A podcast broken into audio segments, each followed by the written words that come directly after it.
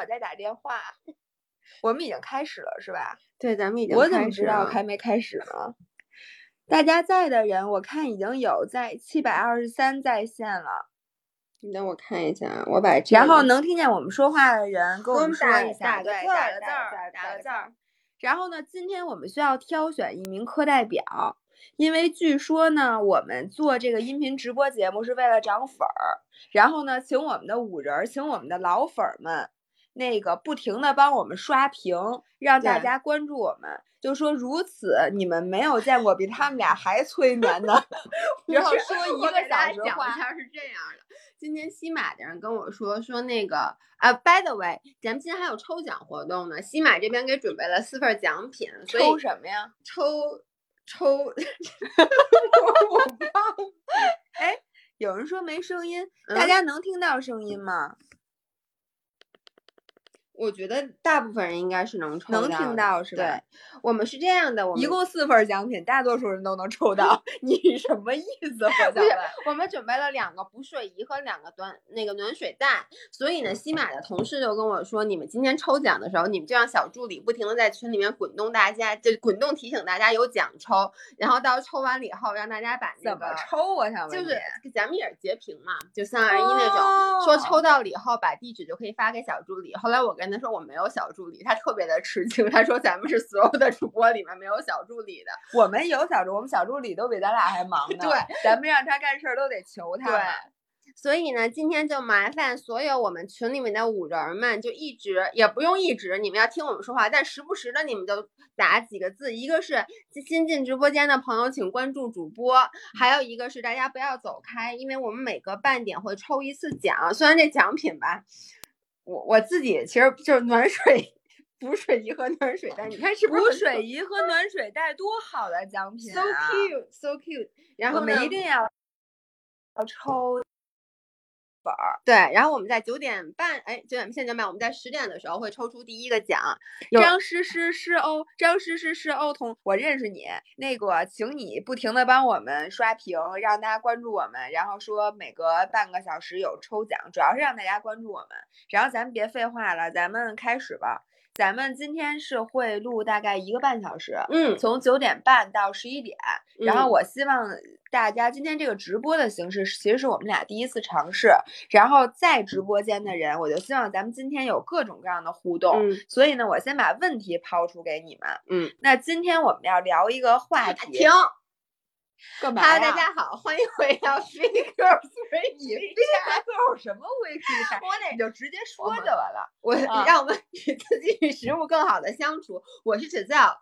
我是因为大。家很多人还不知道咱俩是谁呢，你现在就 assume 所有在直播间的人都知道咱我咱俩是谁，但其实咱们今天我们参与的其实是喜马拉雅，就是最近叫女性情感周的一个解一个选题，所以呢，我们被安排在了今天。那今天一整个的这个一个半小时，其实今天一整天，呃，在西马上就是这个专题的主题就是女性的自我认知，所以呢，你就可以说了，咱俩今天要讨论的选题具体是什么？哦，那今天所有在直播间的人，今天我们的主题在于如何把你的缺点变成你的不是优点，而是特点，不是把你的缺点变成特点。我们没有缺点，如何正确的看待自己的特点，不要把它们当做缺点，就如何把原来你觉得是自己的缺点的东西看作是你自己的。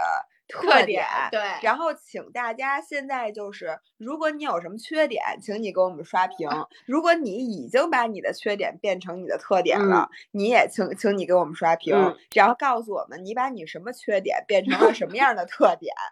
然后呢，这个主题呢，我们俩现在就开始抛砖引玉。缺点是穷，有人 对，这也这是一个好特点。我今天就想问你，不是如何把自己的缺点？变成自己特点吗？我就想问你，穷这个缺点，我们怎么把它变成特点？不，因为不是穷无法变成特点，因为它也不是缺点，这是常态。这是所有人都有这个缺点，所以这就不是个缺点对这是社会常态，就是这说明你什么？说明你普通，说明你正常，说明你是一个凡人，说明你幸福。那懒呢？就是下面有人就说如何把懒这个缺点嗯，来变成我们的特点。我觉得懒特别的可爱。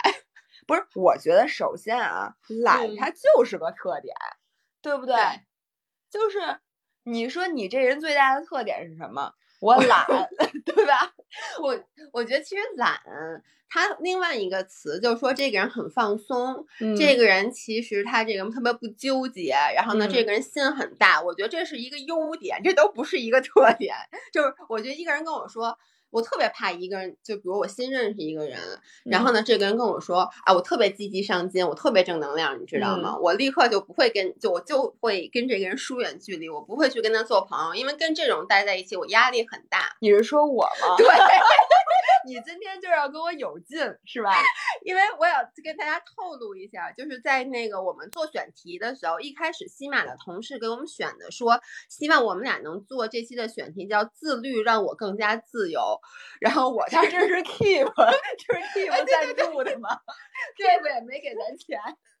然后当时我听了以后，我就跟他说：“我说我这人最大的特点就是自由散漫，所以我觉得散漫让我自由，不是自律让我自由。所以我觉得这个不算是一个特感情纠结扎心了。这样吧，嗯老爷，你先说一下你为什么要做做这个题目？因为你嗯说把我们的缺点变成我们的特点，一定是有你的原因的。就对是你先抛砖引玉一下。嗯，我觉得其实就是，如果听我们俩节目比较多的人应该知道，我一直是一个比较纠结的人。然后嗯从小呢，我就会知道自己身上有很多缺点，因为大家都一直会在批评你，老师也批评你，而且我从小长大，又又要扯到原生家庭了。就我妈她总说都是你妈的错，反正不不是我妈的错，妈说的对也，有你爸的错儿。他们说的对，但真的从小他们就会说，哎，你怎么那么懒？然后呢，你为什么不努力学习？你为什么不上进？然后呢，就会给我指出各种各样，包括我五音不全，就是嗯然后然后画画不好，什么没有艺术细胞，数学也不好，是吧？嗯完了没有一个好的，就从小被人说。然后其实在我内心的最深处是不自信的。所以在我小的时候，我有很多玻璃心的点，就是不能嗯被别人碰触的点。我们之前其实也录过，就是嗯关于我们的玻璃心，对然后关于我们内心不能被碰触的，就是你能去呃说我什么缺点，对你不能说我什么缺点，就这些我们之前的节目里都录过。对，大家如果听过的话，可以在今天再回去找找。如果嗯大家是新关注我们的话，也可以关注我们的专辑。然后我们这一百多期里可没少说我们的缺点。今天我们要把这些缺点他妈全变成特点。我是不是不能说脏字儿？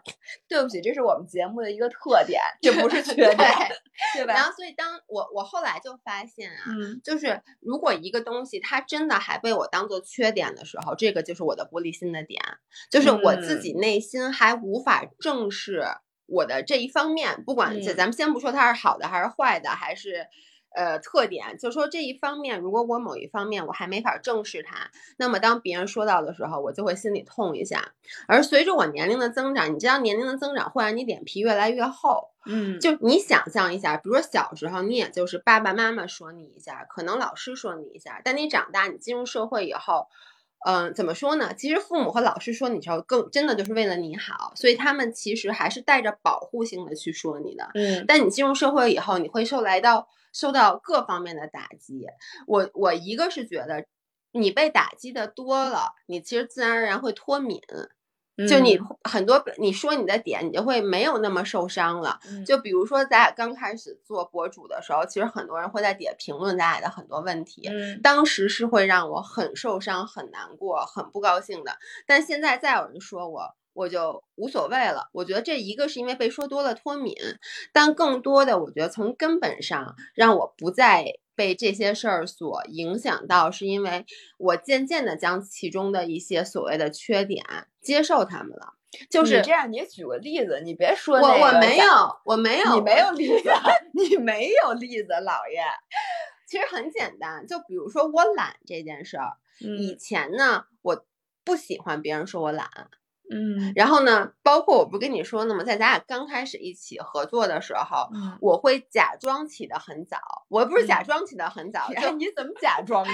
我就是想知道洗澡这件事儿怎么假就是装？就是就就 就比起完了洗一 下，发一条朋友圈又睡了。是这样的，就比如说我记得咱俩刚开始的时候，然后呢，比如说你给我呃，我我九点，比如我的闹钟上的九点二十、我嗯一般起来起来是不会立刻看手机的。比如我我十点钟起床，我先摸摸这儿摸摸那儿，我先要进入一会儿状态。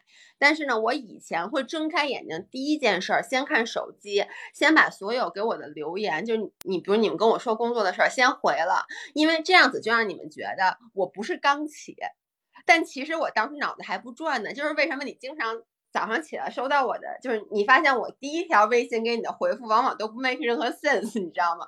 因为我经常都是睡眼朦胧的，而且确实有我起来以后我会。回你们一句，然后我再回去接着睡。然后呢，有时候你会问我几点起，甚至张涵有时候他会问我你几点起的。我明明是十点钟起的，我都会骗你们说我九点钟起的。因为你怕我们炸着你。对，因为我觉得你老觉得，因为你平时老会有意无意的，就是说你是一个早起的人，你是一个 morning person，然后你觉得你这一天特别的 productive，特别的就是有什么呢？就是怎么说呢？特别的有效率。然后呢，我就每次都觉得显得我十点钟起床特别不好，所以以前我就是会假装去做这些事儿，但后来。从什么时候开始啊我就破罐破摔了？而且我会跟你说，约会的时候约十点钟，我说不行，十点钟我还没起呢，我都是十点半才起，对，这就是一个特点。其实最后呢，所有群里的人都知道，说姥爷早上起不来，然后你也就接受，你觉得这有什么的呀？那你看，以前我把它当做一个缺点，为什么呢？因为我想的时候，我总是会把它想成，呃，我不早起，说明我是一个懒惰的人；我日散三竿还在赖床，说明我这一天是一个没有效率的人。但你知道我现在怎么想吗？现在我是把我就想成晚晚起是我的特点，因为我习惯晚上工作。嗯，你能理解吗？就是我整个我就会说，那我是一个夜猫子，所以夜猫子这件事儿不会再让我觉得不好意思。嗯，我觉得好多事情其实都是我们小时候被套进一个模子里，好嗯像就除了这个模子里的这件事儿，其嗯他都是不对的。嗯比如说这个早起晚起，嗯就是因为咱们咱们原来上学的时候，如果你嗯迟到，嗯那家长不和老师一定会觉得你嗯是一个懒的孩子，嗯其实就是因为有的孩子他就是天生早上起不嗯来，对吧？然后这个灌输给我们，我们到以后就算本来你不用早起了，你也觉得好像你起不来是一个错误。有人说早上早起很孤独，哦，不孤独，孤独吗不孤独。下回 请你给姥姥打电话，姥姥早就起了，好吧？给姥姥打我 call。我给你举个例子，你上周发了一个呃怎么跑步的那个推文，第一嗯条就是要早起跑步。啊我当时看到这个，后面我都没看，我特我特别气愤，我就给给关关了 我看到第一条感说。谢你贡献了点击量。我看到第一条说跑步一定要就是建议大家早上起来跑，我就知道这是一条不适合我的推文。然后就赶紧关了，要不然一会儿就焦虑了，对就引引发其他的问题。然后还有一个是什么呢？我觉得就是内内向外向，嗯因为从小呢，呃，大家可能听见嘁哩咔嚓的是姥爷在 在在喝豆浆，对不对？吃豆浆那个，然后就比如说内向外嗯向，小的时候呢，我们都觉得，因为老师希望大家上课有人捧场，有人嗯回答问题，然后希望他说什么底下都有一大堆捧臭脚的，所以嗯老师希望每一个孩子都是外向的孩子。老师特别不喜欢内向的孩子，对，因为他无法了解你，对，而且他不知道你想什么呢。而且我觉得咱们上小学的时候，那个好多老师特别的不专业，因为我嗯甚至记得老师会去说那些内向的孩子，说什么你怎么那么内向？你能不能外向一哇塞，点你？说的好，根本不是这么说的。咱俩上的是一个学嘛。我小的时候，老师会说这孩子怎么三棍子打不出一个屁来啊？就是 literally 他就会说这种特别。但他一定不是说你，你你 你都不用给棍子，你就直接。但是你知道吗？就在那个时候，我就发现，不管你外向，即使我闹，因为我小时候很淘气、很闹，但是我永远是比那些内向的孩子吃香的。哦，是吗？对，因为我觉得就是老你确定吗？我的另外一个特点就是我特别自信。你看，好多老好多人说老师都是这么说的，就是你知道，就老师这么说完以后，我记得当时我的一些同学就是被老师说的满脸通红，然后你知道那种内向。因为我是那种老师如果说我，我就会哭，或者我会狡辩，或者我会说老师我错了，就是我嗯服软。但是我是给老师有这个立竿见影的反馈的。嗯但是那些内向的孩子，其实他不是不接受自己的错误，或者不是他没有反应，只是他不是用言语表达出来的。但老师会很气愤，所以老师就会说他们，说的很难听。以至于你知道我觉得什么呢？我觉得我的性格被学校给改变了。嗯就是其实如果我不上学的话，嗯我觉得我是一个没有那么爱说话的人。我不是话痨，我真不是话痨，但是我活生生的被学校的要求变嗯成了一名话痨，就嗯是有话你得说，没话你也得说。对以至于现在我回回到一个这个自由职业者，变成了又回到了这种野蛮生嗯长，也不是野蛮生长，嗯就是那种没人管的那种嗯孩子。我发现我真的不是一个外向的人，嗯，就是我不是在那个众人面前一定要表现自己，这个跟你还是不一样的。嗯你是在学校没毛病，你你你表里如一，在学校也这样，回家还这样，录音频也这样，出席活动也这样，大家就嗯一眼就能把你认出来。但是我真的发现，我现在就是因为没有人在要求我这样了，所以以我又回到了一个我真实的性格。啊，我差点给我差点关了。哦，是你摁的是嗯吗？对，所以我觉得这个内向外向这件事嗯儿，有的时候就真的这东西性格没有缺点，性格只有特点。说的特别对，而且性格是嗯你改不了的。是的，你看有一个人就说，我刚上一年级的时候特别喜欢笑，我的班主任就让家就和我家长说，让我上课的时候别笑。第二天，他的亲姥姥就去找班主任理论了。我觉得这种特别好，因为小的时候，就是你知道，有时候老师会跟家长说，你这个孩子。比如说上课特别闹，然后有的家长就觉得这是孩子的性格，就放任孩子这样，然后有的家长就会回来以后特别严肃的批评这个孩子。我就是那种我妈会特别使劲的批评哎，我以为你是第一种，所以你就变成这样。不是，我妈就真的会会说我。哎，我小时候我妈打我，我你不记得我跟你说吗？我小时候我我特别烦，然后我妈拿棍子就是拿着笤帚疙瘩 在后面追我。但是 obviously 你妈那个没有把你打成 一个好孩子，越打越越糟。没有，我觉得我妈小时候要没打我，我就可可能比现在还差。我想知道，那你得什么样儿的呀？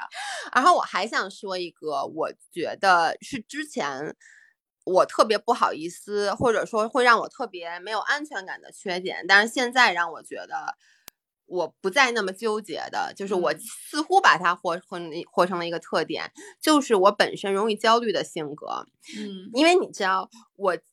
一直从小到大，我都是那种特别开朗，然后别人看到我都觉得我完全没有心没有脑，就是那种特别傻，我就是觉得别人说的对，你们眼神眼光过得太犀利。就你不觉得从小的时候，就是老师都会说说那个侯尚那个就老叫什么傻，就傻玩儿，就是觉得我没有脑，没有焦虑，然后觉得我考不好也不知道伤心，反正就是觉得我没有烦恼。嗯但是那个时候，其实你从小你是有那些焦虑的，就是小时候你还处于在挖掘你自己性格的过程。然后那个时候呢，我其实不敢把自己的担心表现出来。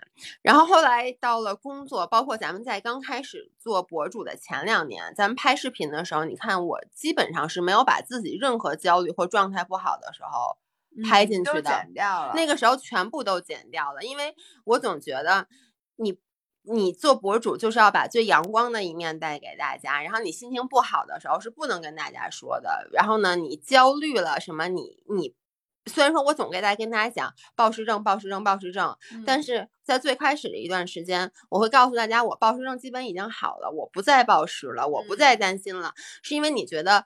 你不想把自己真实的自己展现给大家，是因为你觉得大家会把你当成一个 role model 来看。嗯然后呢？呢，你觉得如果我跟大家说半天说啊，暴食症你得怎么怎么治，怎么怎么怎么想，怎怎么着就好了，然后你自己还偷偷的会在半夜打开冰箱乱七八糟吃东西，然后你还是会在吃完之后自责，或者说你还会因为种种的，比如跟朋友一起去吃饭，然后不敢吃，然后晚上回家又爆发了这种事儿，我觉得告诉大家以后，大家就觉得啊你也这样，你有什么资格再来嗯帮助我们或者和我们分享。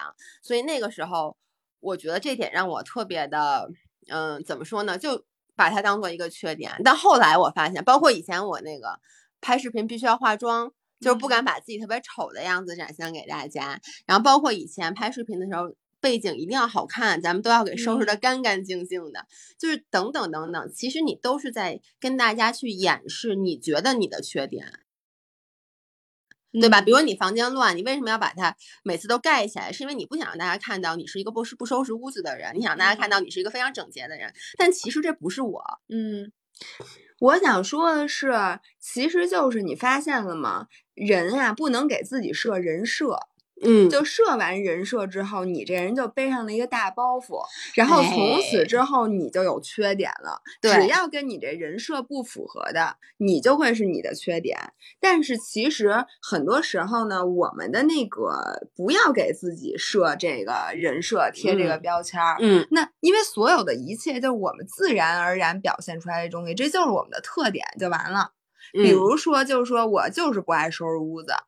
然后，如果你给自己贴的标签是我是一名博主，对吧？那你博主就代表着你必须要专业，嗯，那专业就代表着你必须要收拾屋子，你必须要早上起来健身，然后你必须要吃的健康，你必须不能暴食，你暴食症必须已经好了，嗯，比如这点，嗯，但是呢，你知道这个我是看那个有一次我看 B 站，你知道一个那个 UP 主，他是一个演员叫叶璇，哦，我知道叶璇啊，叶璇，他每天都录一个视频。你知道吗？然后每天都更新在哔哩哔哩上面，然后我就有时候看他，我觉得他说特别有道理。他说那个因为人设崩塌是一件很可怕的事儿，嗯，而且人设人设崩塌之前你会无比的焦虑，就是你一旦开始为了维持你的人设而努力的时候，你这个人就会变得特别特别的焦虑，你然后你就会急于去掩饰，然后会去做很多违背你初衷的事情。但他说，唯一不会崩塌的人设就是没有人设。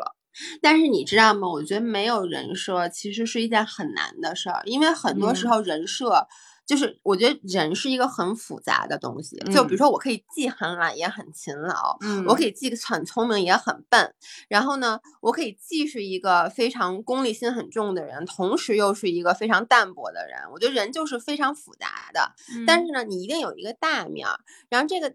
人设，我觉得很多时候是别人给你安的，其实是你自己给自己安的。就是我认为别人觉得我在大面上是一个什么样的人，所以呢，我就不能把我其实和大家认为我的性格相反的那一面表现出来。对，但是你看，就比如说，先是大家说说，哎呀，姥爷是什么吃东西好香，弄得我以后我真的我现在吃东西特别有压力。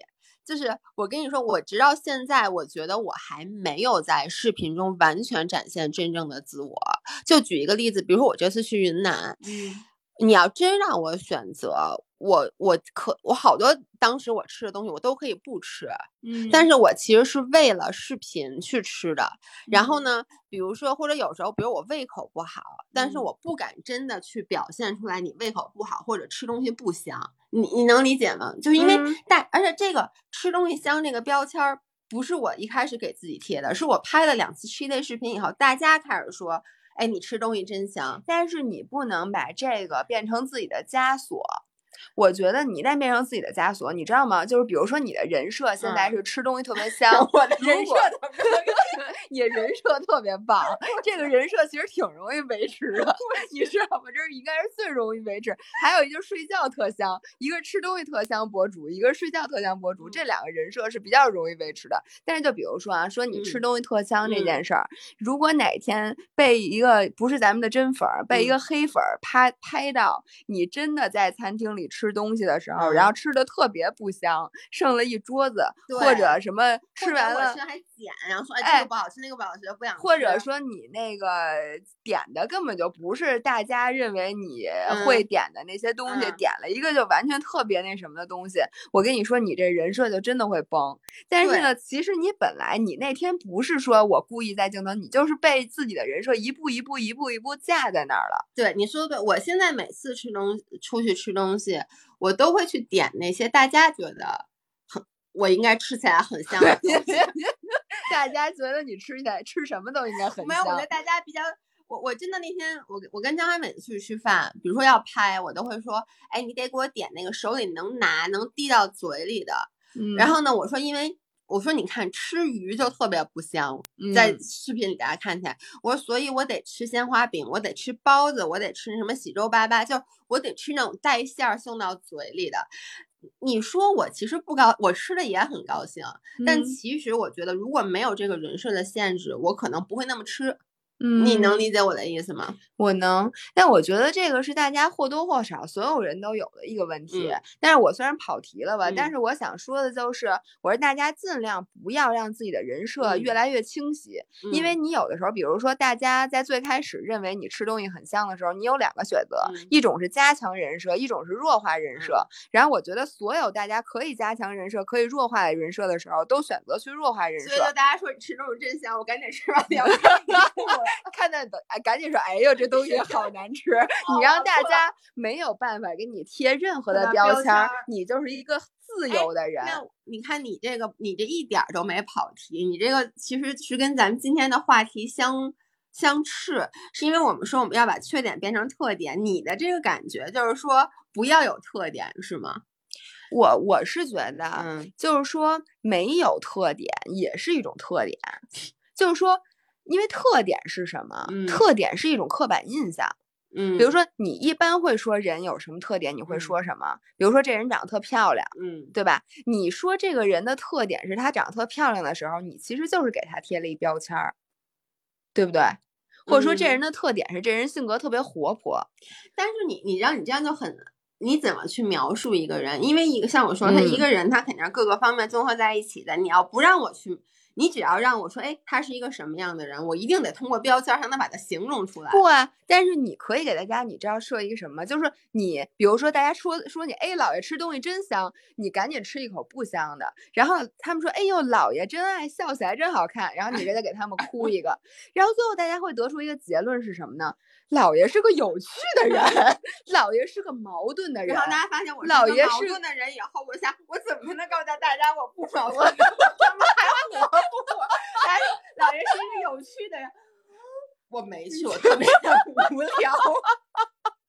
然后大家就说：“姥爷，咱们姥爷是一个人，姥爷是一个大全乎人儿。”然后我想分享一个什么呢？我就想问问你，你嗯觉得啊，就你嗯起这题目啊，嗯这是你起的，首先这不是我起的，就是让大家把这个缺点当成特点。嗯我问你，你觉得是所有的缺点都能当成特点吗？就我我这么说啊，我从小到大，我今天捋了一下，提嗯前十分钟坐那儿想了想我的缺点，发现没想出来。不不不不不，那个大家也也。请大家现在和姥姥一起，我姥姥姥要分享两个她从小到大很纠结的缺点，请大家把你从小到大都纠结的这些缺点打在公屏上。一会儿我们会在这些说出自己缺点的人里面抽出我们今天的第一分奖，嗯那就是一个面部补水仪。好对吗像是的。？面部补水仪在五四分钟以后，然后大家开始狂刷屏自己的缺点，然后我们会抽出一个非常 interesting 的人，送他一个面部补水仪，好不好？大家现在可以开始想嗯了，一会儿四分钟以后，我先嗯说啊，我我从小到大有两个，我觉得就是我无法解决的嗯缺点。嗯第一个缺点是不协调，嗯，就是我从小到大都是一个手眼协调能力很差的人。比如说你现在大家很欢快的说，哎，你吃橘子吗？我说吃，这个时候就有人朝我扔扔了一个一个橘橘子，然后我。我在我想说别扔的时候，他已经扔了出来，然后这个时候我一般会躲，就是会把你把脑袋护住，躲到一边，因为我知道我无论我用尽全身解浑身解数，我都是无法接到那只橘子。我能想象出来，因为每次我用手去抓那橘子，橘子都打着我脸了，就是真而且我的手会抓，我会抠到自己的指甲，然后我会空一空抓，然后感嗯到非常的尴尬，然后那嗯个橘子一定会嗯摔、摔摔坏的。嗯然后还有呢，就是甭管是打网球、打羽毛球、打篮球、嗯踢足球，嗯我都会出一些洋相，嗯，就是老师都会惊呆了，说嗯 说这么容易的动作，你这孩子怎么回事儿？嗯，你继续说你的，你先别看大家的。哦好嗯然后呢，我就会特别特别的受伤。嗯因为呢，我其实有一颗热爱运动的心，但是呢，我没有这个运动的能力。然后我觉得这个缺点，其实我把它变成特点了，是什么呢？就是我发现啊，就是我因为很多人嘛，他有很多选择，就是嗯协调性很好的人，或嗯者有很有运动天赋的人，嗯他既可以跳舞，又可以那个打球，嗯既可以滑冰，嗯又可以跑步，比如嗯说，所以呢，他们可能不知道他自己该选什么运动，嗯就浅尝辄止，嗯然后也不怎么努力。嗯但是像我呢，我是怎么发现的呢？我是反正呃机缘巧合，我发现啊，就这个跑步。什么骑车这种运动，嗯是不需要手眼协调能力的，就跟协调性完全没有关系。我从来没听说过跑步不协调的，就是跑一顺儿的，真的没听说过。然后嗯骑车也没听说过有什么问题的，嗯除了骑山地车摔了的人，大平路拐弯儿摔了的人以外，我没有听嗯。说过说那个再协不协调骑车嗯。不好的。于是呢，我可算是找到了我可以从事的运动。所以你找到了适合你不协调的你的，没错，以至于呢，我觉得可能因为我我的选择比较少，嗯。以至于我抓到了，我就非常的珍惜，嗯。因为我知道，如果我退坑了，我嗯。放弃了跑步，放弃了骑车，嗯。放弃了铁三，我可能就再也没有适合我的运动了，因为你嗯知道我是不可能去跳舞的，我也不不太可能。跳舞挺高兴的，我高兴，但是我不可能跳好，我永远那个水平都是那样的。高兴嗯仅限于我自己，老师哎并不高兴但你。知道我我发我发现什么呢？嗯，你看啊，比如说你不协调，然后呢，包括比如我唱歌走调这件事儿，其实，在咱们很小的时候，会咱们是介意这件事儿的。介，我现在也介意。我我觉得你一点儿都 不介我意。介意，不是我还没说完呢，你听我把话哦说完。然后呢，我就遇到了我一个就是开源王开源，嗯他也是练铁三的，嗯然后而且他的铁三成绩特别好。有嗯一次我就跟他说，我说我跟你说我。哥们儿，嗯我说我呀，我他他就问我说你不会现在练这么努力，过嗯两年就退坑了？嗯我就跟他说，我说我不可能退坑，嗯因为呢，这个是我唯一可以做的运动了，就是跑嗯步、游泳、骑车，就这有氧运动这三样儿，然后嗯 combine 在一起就是铁三。我说，所以我不太可能退坑，我嗯肯定会坚持一辈子。他说我也不协调，说那个说我连跳绳儿都跳不了。嗯然后我突然想到。哎，真的哎！说就这群人，而且他铁三成绩特别特别好，嗯所以你看这个缺点，其实我把它变成了特点是什么呢？我变成了一个有氧运动的达人，就是因为嗯这个缺点。如果我没有这个缺点，我现在还不一定会这么坚持。但你这么说，如果你没有这个缺点，没准你现在是一个跳舞很好的舞者，对啊但是当不了舞者。不，但是人总有缺点，但是我我成功的把这个缺点转转化成了我嗯的恨不得是优点了。现在所以我觉得就这个这个缺点，就是不是非常符合咱们今天的话题呢？但是你知道，我其实想说的是，我就咱们在其我我对咱俩的观察啊，咱俩嗯在上高，因为咱俩认识太久了。上高中的时候，其实咱俩对于自己唱歌不好和跳舞特别不好这件事儿，咱俩是有点自知意，有点自知，就是会比如说咱们唱歌被别人。听嗯到就就就说，比如说被别人指出说你唱歌怎么走调，或者跳舞的时候嗯说你跳舞怎么那么奇怪，像大马嗯猴一样，会伤到咱俩。嗯但是现在，我真的觉得咱俩真的就是把，我觉得咱俩嗯真的把不协调和唱歌走调这件事儿变成了咱俩的特点，因为咱俩特别喜欢给别人表演舞蹈和唱歌。真的大家马上就要让要让你表演唱就是歌了。等等等，你说之前，咱们能不能先把奖嗯抽了？同学们，请大家从现在开始，刚才刚才说了好多，我觉得就我觉得咱们刚才开收到的这些，我其实想给大家读，就是挑几个读一下。对，那那咱们怎么抽呢？这奖怎么才能最公平呢？没有最公平，没有没有公平，，我愿意抽谁就抽谁，那你这个我就这样。太有特 点了。那你快抽吧。OK，这样我我先这样，我先来读一遍，然后从这里面咱们每半个小时抽一次，你现在赶紧抽清不，我得先读完了我才能抽嘛，没事儿没事儿，就这么着吧。啊行行行我觉得我我总结一下，我看到了好多，其实他们说的是这种，就是特别敏感，就别人说一句话会翻来覆去想很久，或者就是不能接受被别人说不好，然后就是心比较的敏感，就是情绪比较敏感。我觉得这种啊，其实它真的不是缺点，这是性格特点。不是，我觉得所有人都这样，谁能接受别人说你不好？你真的就是实打实的说，谁能接受？但是我觉得敏感度是不一样的，敏感度那是人。In general，就是我觉得本质上敏不敏感，对，其实所以我就说嘛，这是一个性格特点，啊，就是或者就是说，有的人能够很好的客观的处理别人对自己的评价，嗯，就比如说，我觉得你就是，就比如说，当别人不管是夸你也好，然后说完你也好，你其实会客观的去处理，说，哎，他为什么这么说我？他说的对不对？我是不是真的像他说的这样？如果他说的对，不，他批评我了，他批评的对，那我应该如何去改？嗯，就是如果他说的不对，那其实我就不搭理他了，就这件事就过去了。但是对于很多人，比如像我和艺术总监这种人，他会从心情上来影响我。就即使我明明知道他说的不对，呀胡说八道。但你知道我会怎么想吗？你为什么要这么说我？你怎么可以这么说我？你别拍桌子行吗？咱们现在在音频直播，好不好？音频直播。所以我觉得这种对于我来说，它不是一个缺点。然后大家不要把它想象成一个缺点。我觉得敏感是真的是一个人的特点。哎，我我想说一下，就是我特别喜欢敏感的人，尤其是男人。那你我刚才说你，那你为啥不是不是你这不是敏不敏感，你这他妈神经病！不是我每次敏感，我每次敏感，你都跟我说，哎，你别想那么多，你怎么不喜欢喜欢我呢？我还不喜欢你，是因为我不是男的，所以你不喜欢。不就是男的？你不是男的吗？Wait，因为你刚跟我说你喜我，我觉得。就是你刚才说的话一点都不真诚，你知道吗？我每一次在你面前表露出敏感的样子，我都很担心你说我。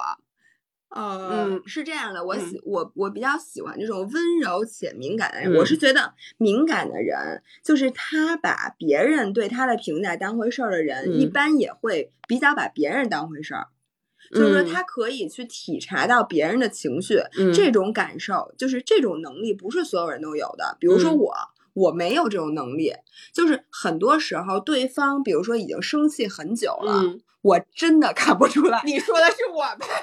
对对对，比如说你，比如你，比如说你觉得你在跟我冷战，嗯，这几天你就觉得，比如说你觉得我表现特别不好，嗯，然后你在用言语，就是你在用言语给我冷暴力。比如说你可以说好的时候你没回，对我说的行，对对对对，可以。比如你可以说嗯嗯的时候，你说了嗯；比如说你可以说晚安的时候，你说了再见。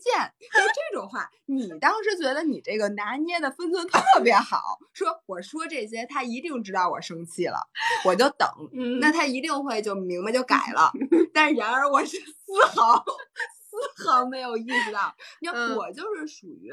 就我对别人对我的评价，嗯，我可以非常，比如说我就是三七开，嗯，比如说我觉得他百分之三十说的对，那我就跟他说，我说你这点你说的很对，我改，而且我希望我我很欢迎你继续批评我，然后那七十我就跟没听见一样，心里说这是傻逼。然后呢，那个那个人说我好呢，我也不会觉得今天哎呀，今天特别高兴，因为谁谁夸我，我就觉得哦，那可能是因为我今天穿这衣服比较好看，他就觉得我好看了。对，或者你觉得他说，你觉得他可能也不是真心的，或者说他这么一说，所以大家看他这样好吗？他这样不好。然后呢，对呀，所以就我是我真的无法体察到一个敏感的人的情绪，有的时候就像你，就会突然有一天实在忍不了了，跟我 嚷嚷一。跟我说你太过分了，你刚过去的一个月怎么怎么着？你知道我心里怎么想吗？这一个月你为什么不说？不是，但你知道，我觉得我可通过各种对行为表达，因为我觉得我不想说，就显得我小题大做，所以我就想通过一些小小的错让让你觉察到。结果你一直不接我这茬，我实在忍不下去了，我必须得跟你说。对。然后我为什么喜欢敏感的人呢？嗯，是因为有的时候我还没觉得我这个情绪怎么样了，对方已经感受到了。嗯，但对方一说出来的时候，我一想。哎，真的是，就比如说我其实有点焦虑，嗯，但是我的焦虑还没有上升到理性认识，嗯，就我只是走走了肾，就当时我身体可能就是我的眉头已经皱起来了，或者我已经开始呃不高兴了，但是我脑子里没有联系到说我现在焦虑了，因为什么什么什么，但是你就会跟我说你别焦虑啊，别着急，咱们事儿那么多，对，我突然一下就觉得，哎，我好像是有点着急。你知道吗？所以我觉得这真的是一个特点，而且嗯我特别喜欢这样的人。这样我我我想抽一个，我想把奖品送给这个朋友，是听友一九二三八九零一四。你是一九二三年生人吗？他说，因为他说最小的时候是丑、胖、内向、不协调，现在最在意的是不能完全知行合一以及自私，希望自己能大气点儿，做的多，想的少。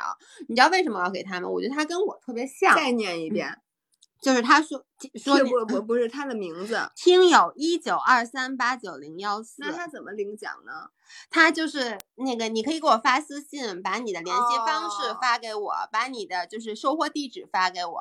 听友一九二三八九零幺四。那我说完为什么我要选、等会儿啊，嗯等会儿再说一句。嗯然后我们十点半的时候还会抽对还会抽奖。我们今天一共有四个奖品，就对十点、十点半、十一。哎，咱们为什么有四个奖品？咱不是播到十一点吗？十一点我会抽俩。这十一点抽俩。嗯行行行，好好继续说。对，然后我说，因为他刚才说，我发嗯现他的这个。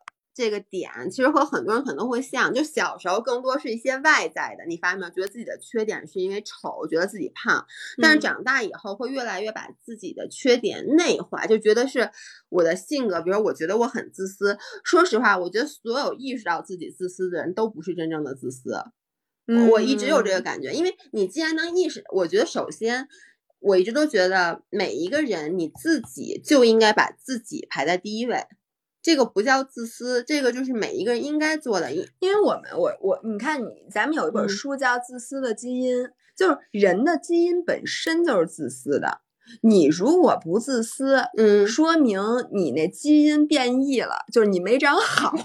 就是你不自私，说明你会被大自然淘汰。说白了，对，说明你人危了，你是嗯危险了。而且我一直有一句话，就就是一直说什么自己都不能爱自己的女人，怎么会有别人爱你？我觉得这句话首先说的有点特别过分啊！我我他妈你管有没有人爱我呢？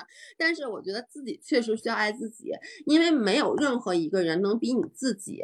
更了解你的需求是什么？那你知道你自己的需求，你肯定是要解决自己的需求。我觉得这个没有什么自私而言，你可能在解决自己需求的时候会顾及别人少一点，这很正常。所以嗯我希望这个小朋友能够不要再觉得自己这个是一个缺点。嗯，嗯、还有什么？那我就想问你，嗯就是我丑这个事情，我怎么嗯把这个缺点变成特点呢？哇塞，这个你你看这两天特别火的一个微信的帖子了吗？就微是信的帖就是一个一个公众号的推文，就是你知道那个演那个嗯。别告诉他的那个女那个女主角，别告诉他是什么，别告诉他叫就 Don't Tell Her 是一个美国的一个电影，然后最近嗯。她得那个女主角是一个亚裔，是一个嗯。中韩混血，然后她最近得了是金球奖还是什么奖我忘了，嗯。等于说她是第一个获得这个奖项的亚裔女主演，嗯然后呢，她其实就长得特别难看，然后呢，结果就是你知道那个片儿。我知道很久了，因为她在国外特别火，就嗯 YouTube 上面很多关于她的报道，然后我没有机会看。然后那天我在那个 B 站上看了一眼，就也是说她什么什么获奖，然后我点开一看，所有的中国网友的那个弹幕都是说、这人太丑了，什么就那种各种脏话，说我看了都要吐了，什么这个女演员就是特别特别难听的话。但是呢，那个女那个女主演她其实在。国外先不说她有多火，她上了多少的这些节目什么之类的，她特别的自信，她就是觉得我自己特别美。但是我必须得说，以中国传统的审美来说，嗯，咱们不会觉得她是一个好看的人，但是嗯她就把自己的美变成了一个特点。就是嗯其实美和丑，我觉得最后你是是给是自己来定义的。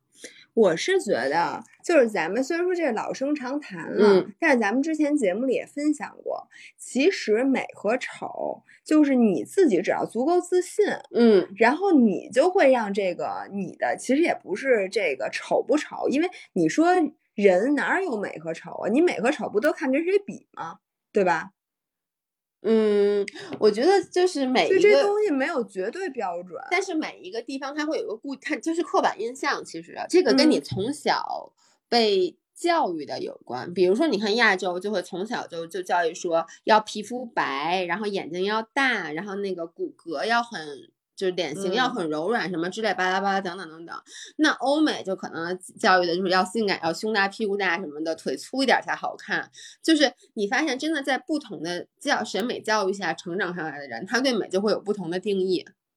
嗯，但我是觉得，就是说，有的人说啊，就刚才老爷的小嗯天使说，有的人是真的丑，自己都认为自己丑。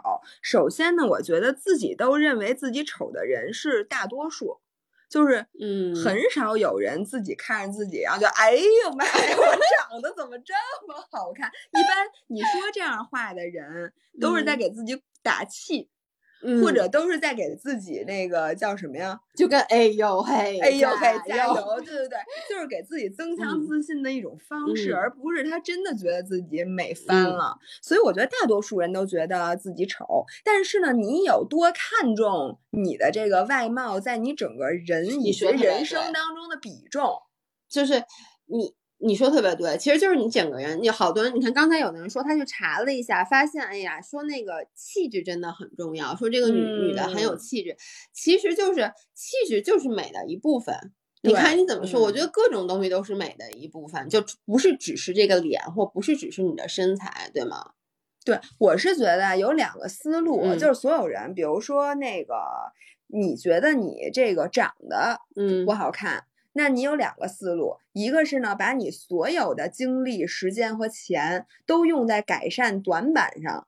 嗯。比如说，你觉得你这个脸那，我就整容，对吧？然后我就化妆，我天嗯。天化俩小时妆出门儿，你就嗯。为了掩饰缺点。嗯。还有一个思路呢，就是你把你的精力和时间用在长处上，比如说我长得不好看，但我身材还不错，嗯，然后呢，我就玩命练身材，把身材练得倍儿棒。说白了，你是扬长避短还是你是扬长还是避短？对，因为其实就说这么说吧，你的精力是有限的，嗯你要不然就就拿拿来去就扬长避短，嗯要不然其实有点像那种取长补短，就是因为你比如说我我要去化妆，我花时间让自己跟人就没时间健身了。就是你你拿来变做其他事儿的时间和金钱一定都会更少了，因为你的整个的你的资源就这么多，对吗？嗯所以你觉得你会怎么？我觉得呀，嗯比较聪明的做法是扬长，嗯而，不我是避也同意短。，我同意，因为其实你发现了吗？你看一个人，你有印象的那个点就一嗯两个。对，就是比如说你会因为这个人身材特别好去嗯注意到他，对，呃，你也会因为这个人长得特别漂亮注意到他，嗯或者因为这个事儿从事这个人干着一个事情特别有天赋，嗯或者是因为他特别有才，或者因嗯为他笑起来特别好看，或者因为他头发特别好看，嗯因为他指甲特别好看，嗯因为他任何一个或者衣品特别好，嗯或者任何一个就是你能注意到，或者说比如说我这回骑车比赛，嗯那姑娘的车骑的太快了，或者什么，你也会印象特别深，一下就觉得这人特别美。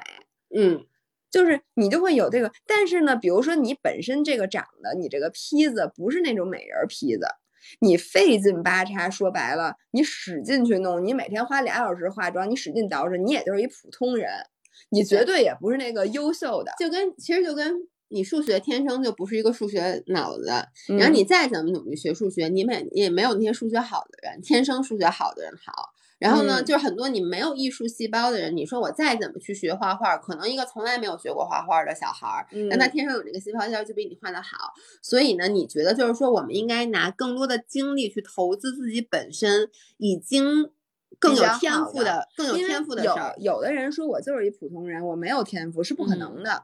我觉得每个人一定在某一方面是有天赋的。嗯如果你哪方面都没有天赋，说明你在哪方面都有天赋。就是你这个人如果没有短板的话，那就你就是个大全乎人儿。因为你知道吗？我我一直都在想啊，嗯我觉得咱俩就是属于特别没有没有长处的人。你在吃上有天赋，姥姥姥爷的小天使在吃上有天赋，姥爷在吃上也有天赋。就是你看刚才这个人叫这个字儿，第一个字儿念什么？梧桐是吗？足字旁一个不梧。认识，他说我就是一个普通人，没有给人留印象的地儿。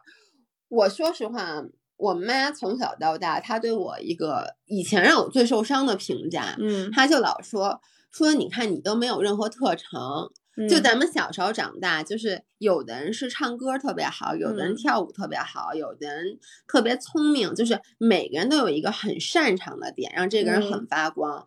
但是我从小到大没有任何一个突出的点，不，但是你突出的点是你跟所有人的关系都特别好。也不是啊。你看讨厌我的人也不少。你看，有人说你腿特长，他的腰特长，还有脸特长的呢。你这哪儿特长的就？是你知道，我就觉得，其实你你后来想想，你知道我老在想，我发现我没有什么致命的缺点，嗯但是我没有任何一个能拿得出手说的优点，嗯就是。我我我学习也不是最好的，然后呢，我我什么艺术方面没有任何细胞。一般艺术不好的人可能对数字特敏感，我他妈数学也特别不好。说那你数学特别不好的人，你可能文文笔特别好，然后我文笔他们也不行，然后就发现，哎，你这个列下来以后没有任何一个特长，所以这个其实是我小的时候，我妈有时候说我，我就会觉得，哎，真的，说我这个人怎么没有特长啊？哎，但是你知道吗？我发现有一种人，嗯就是有人分两类啊，一嗯。类的特长呢是和自己的某件事情有关的，比如说说这个人擅长唱歌跳舞，嗯。这个人工作能力特别强，嗯。或者说这个人特别有才，会写歌，这嗯。个是一类特点，嗯。一类特长。嗯。另外一类特长呢，是比如说这个人非常善于和别人打交道，这个人的情商很高，这个人的共情心很高。这种人呢，他会给你一种另外一方面的印你发现。没有？我们特别容易去把嗯你说的第一类特长当做特长，当做发光点，当做亮点亮点去去 praise 一个人，就是嗯去去赞美赞美一个人。嗯但是我们很少会因为一个人善良或者一个人的性格特别的，就是这么就就有的人就是，就比如说你跟他在一起，你就觉得特别信任这个人，对特别特别特别舒服，而且你就觉得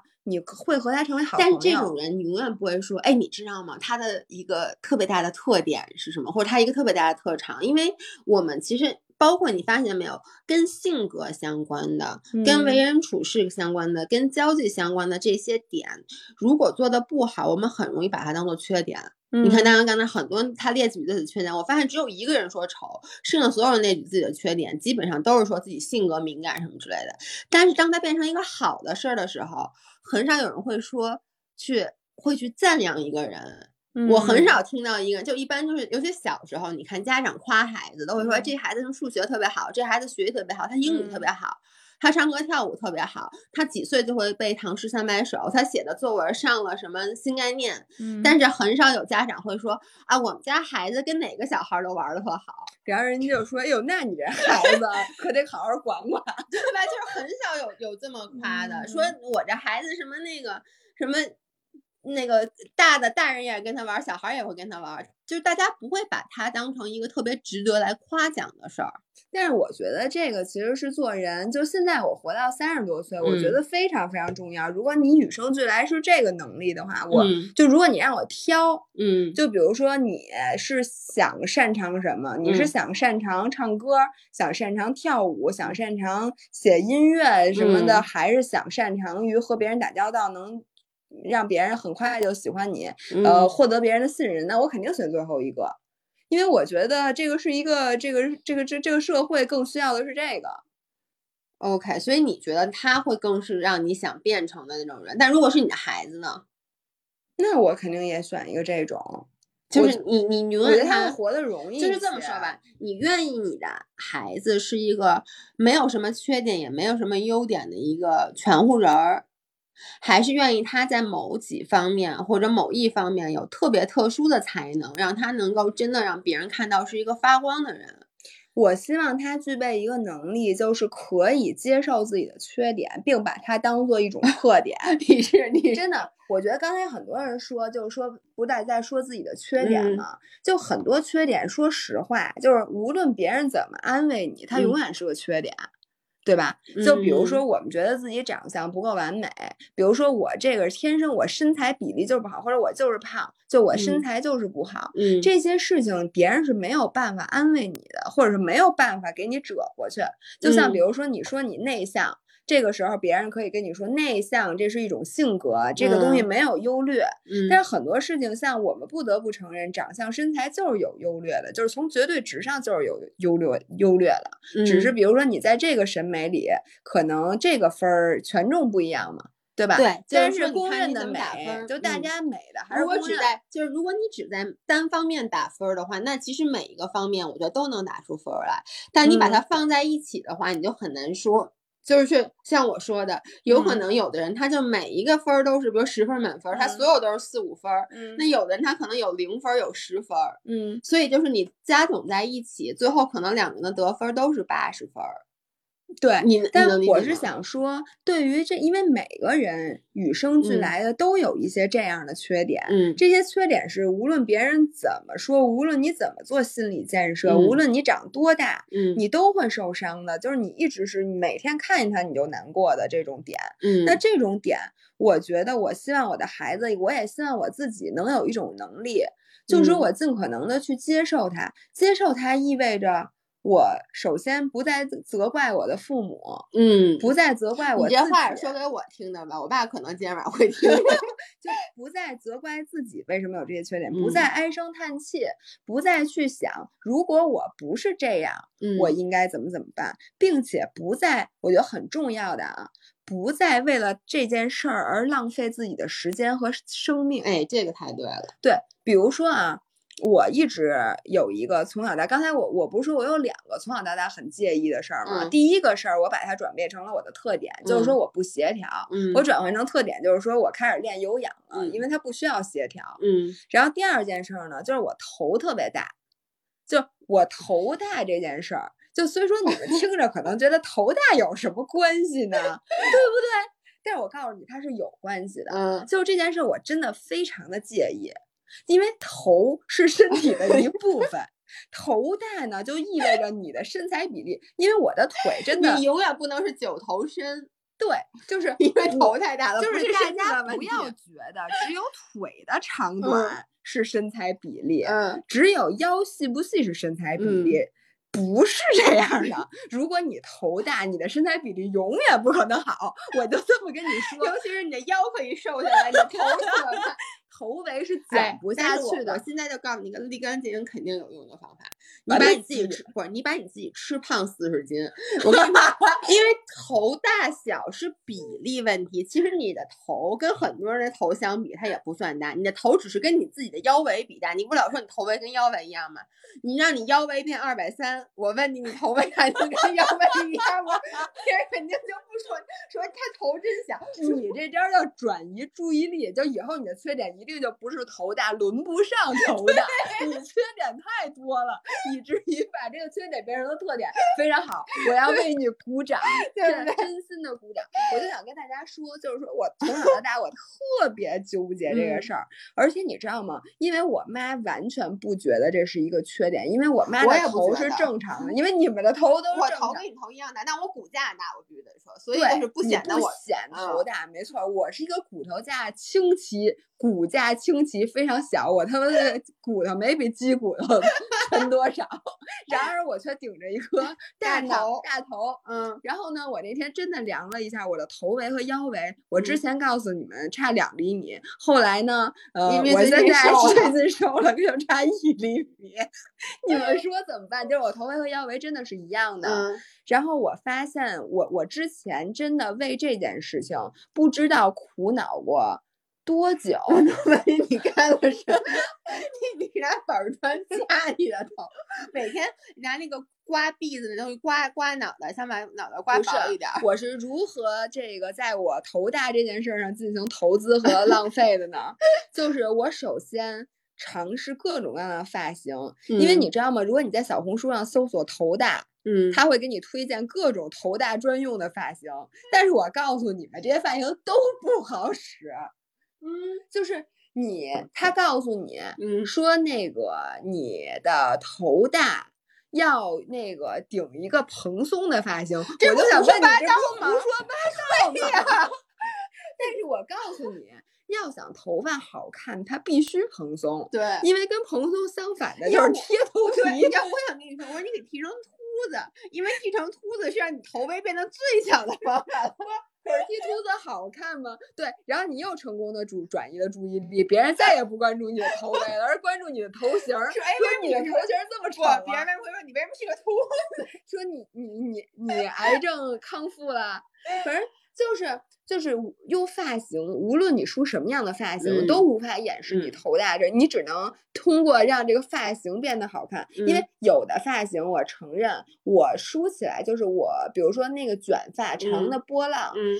我如果你单照我的头，就是我觉得我顶着这发型非常好看，因为我的脸型还不错，以至于呢配上那波浪，我觉得我的脸整还好看。但是呢，一顶蓬松的头发呢，会让我的头 显得更大，以至于我照全身的照片的时候，我就会觉得很难看。但是呢，如果我贴头皮，我觉得我的头身比例可能改善了那么百分之一，可是我整体那人又丑了，你知道吗？它就没有无解。嗯然后其次呢，我尝试了各种各样的穿衣嗯风格，然后来想怎么才能让这个头显得垫肩小一点对，垫肩。我发现是唯一可能稍微管点儿用的嗯嗯方法，但你不能所有衣服都垫肩吧？你有完没完？运动服也是。哎，原来运动服是不是有个垫肩啊？反正你要是穿吊带儿的话，我给你弄俩纸壳，哎，鞋里面垫鞋那纸壳儿给你带 肩膀上。然后呢，这嗯这这个，然后垫肩这可能是一个。嗯然后我发现呢，如果你把腿再拉长一点儿，就不显得头那么大了，以至于呢，我之前就基本上很少会穿平底鞋。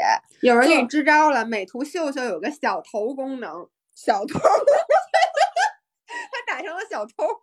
不是美图秀秀有什么用？我问你不是你不是说照片儿吗？刚刚都说的。啊，照片我把腿拉长是一样的，就嗯我发现你只要腿如果再长个那么十厘米 然后你就不会显头那嗯么大了，以至于原来我上班的时候，我很少会穿纯平底儿的鞋，都带点跟儿。我原来觉得那是为了显腿长，后来我发现我腿挺长的，它不是腿的问题，它是头太大了，所以我穿高跟鞋是为了掩饰 头头大。然后现在呢，我突然一下变成了一名健身博主，嗯我没有办法穿高跟鞋了。我穿高跟嗯鞋会让你们觉得非常违和。嗯然后于是呢，就嗯照片儿里，当然我可以，我不仅可以修图，我还可以找角度，嗯我还可以用广角镜头。反正嗯无论如何，我可以把这个事儿惹过去。但是我唯一骗不了的呢，是我自己的眼睛。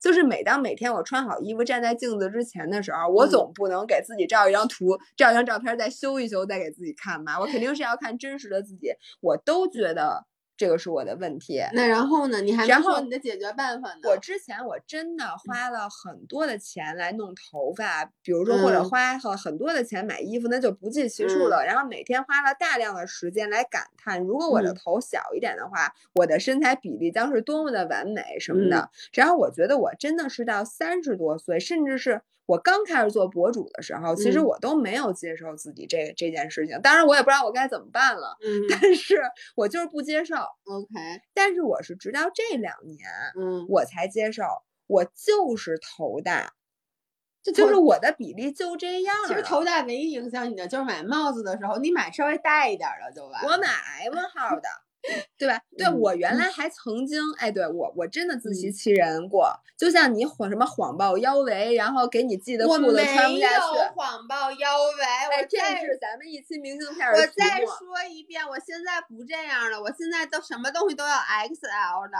我都要最大的。然后到了以后说，哎呦这太大了，我穿不了，给我换一然后个小你特别高兴，对，有人说健身博主可以踩高跷，我谢谢你。然后嗯，呃，我说到哪儿了？哦，你说你这样我年，我说我之前嗯真的干过很多，就我嗯明明知道我头围是嗯那个多少来着，六五五十不是六十多，五十五十五十六，头围五十六。嗯，然后呢，你相信我，你说人头围五十六，大家大家的关注点会变成俺姥姥的腰围是五十七呀，啊，对呀、怎么着吧，我还不能有点优点了吗？然后呢，那个我我我买帽子就执着的要买五十二到五十四的，我都觉得我能戴进去，我也不知道为什么。然后就这妥妥的戴不进去，戴上之后就你知道紧箍咒什么嗯感觉吗？然后我戴所有的发卡什么的，我明明知道我头这么大个儿，我不能再再给头上做头饰了，嗯就我不能再去装饰我的头了，嗯但是我仍然就是从内心就抱有一丝侥幸心理，就非得去买头饰，认为我这一次可以不一样，但是次嗯次都一样。但是我现在就渐渐有了一个能力，就是不真的不再纠结这件事儿了。嗯我看照镜子的时候，我看到自己的这个比例，我不会再多花时间去哪怕一秒钟去嗯想我为什么头这么大，嗯也不会再去想任何的办法，也不会去嗯小红书再去搜头大应该怎么办，头大应该留什么发型了。我就勇敢的发一条微博，说大家快给我报出你的头围，我看看有没有比我头围更大的。好多人都说五十六头围，说实话，我也觉得五十六头围不大，因为我的头围是五十七。不，我是因为我身架子，我对骨骨架，因为所有的比例都是一个协调不协调的嗯问题。是我是因为我的身上骨架太小了，于是显得我的头的比例嗯就是非常的不好。所以现在的时间是十点半了，那我们进进行我们的第二轮抽。那大家让大家报一下头围，咱们抽一个最大的。好多人不知道。现在去给我量去。这样吧，大家就打我们这这个就是干脆截屏吧，好吧？好好因为刚才没有截屏，这样大家现在请打“头大”两个字，头大。然后呢，二，然后呢，你们不用来找皮尺，不用找皮尺，还有六十二的呢。我现在要开始抽奖了，写头大头大头大头大。我觉得听咱们音频录播的人，在这个一一个半小时就记住了俩字儿“头大 OK，我我现在哎，好像在哦，我截图了”。。我的妈呀！妈呀，往上翻。OK，呃，我我我来公证一下啊，姥爷确实截是截图嗯抽的，嗯，抽谁呀、抽那就第第一个第一个菲比。菲比麦田，菲比麦田，菲比麦田，大家不要再俩头大了。我现在看见这个头大俩字我头都大了。有延迟，有延迟。对，菲比麦田，把你的那个那个什么，把你的联系方式，就是邮寄地址私信给我们。然后我们下一嗯次抽奖会抽两个人，对，十一点的时候，在十一点整，我们马上就要结束这个直播的时候，嗯所以接下来的还有半个小时的时嗯间，希望大家再继续的跟我们互动。嗯，然后我基本上分享完了，你的他妈，哎，我跟你说，张文雅，你呀、这人太他妈虚伪了。就是你说咱俩列一下自己的缺点，我的缺点就是我。第一，你看我上来就说我是一个焦虑的人，我不自信，我什么各种玻璃心。然后第二，我又指出了，我发现我没有任何一个特长，我发现我就是一个特别平淡的人，种种种种。然后你找了俩缺点，第一不协调，第二他妈头大。我告诉你，我跟你说，我觉得最虚伪的人，你我我我们俩抢手机呢，因为我们俩现在举着手机直播，一会儿大家可能听见，我还气死了呢。哎，大家给我评评理，我跟你们说一句实话，就是说说自己什么性格，就一说缺点就说，哎呀，我这性格，我这完美主义，我特别爱焦虑，我这不自信。说这些的人，你们都是虚伪，只有说我丑，我满脸青春痘，我头大。我腰粗，我腿短，说这些缺点的人才是最实我还没诚的说孩子。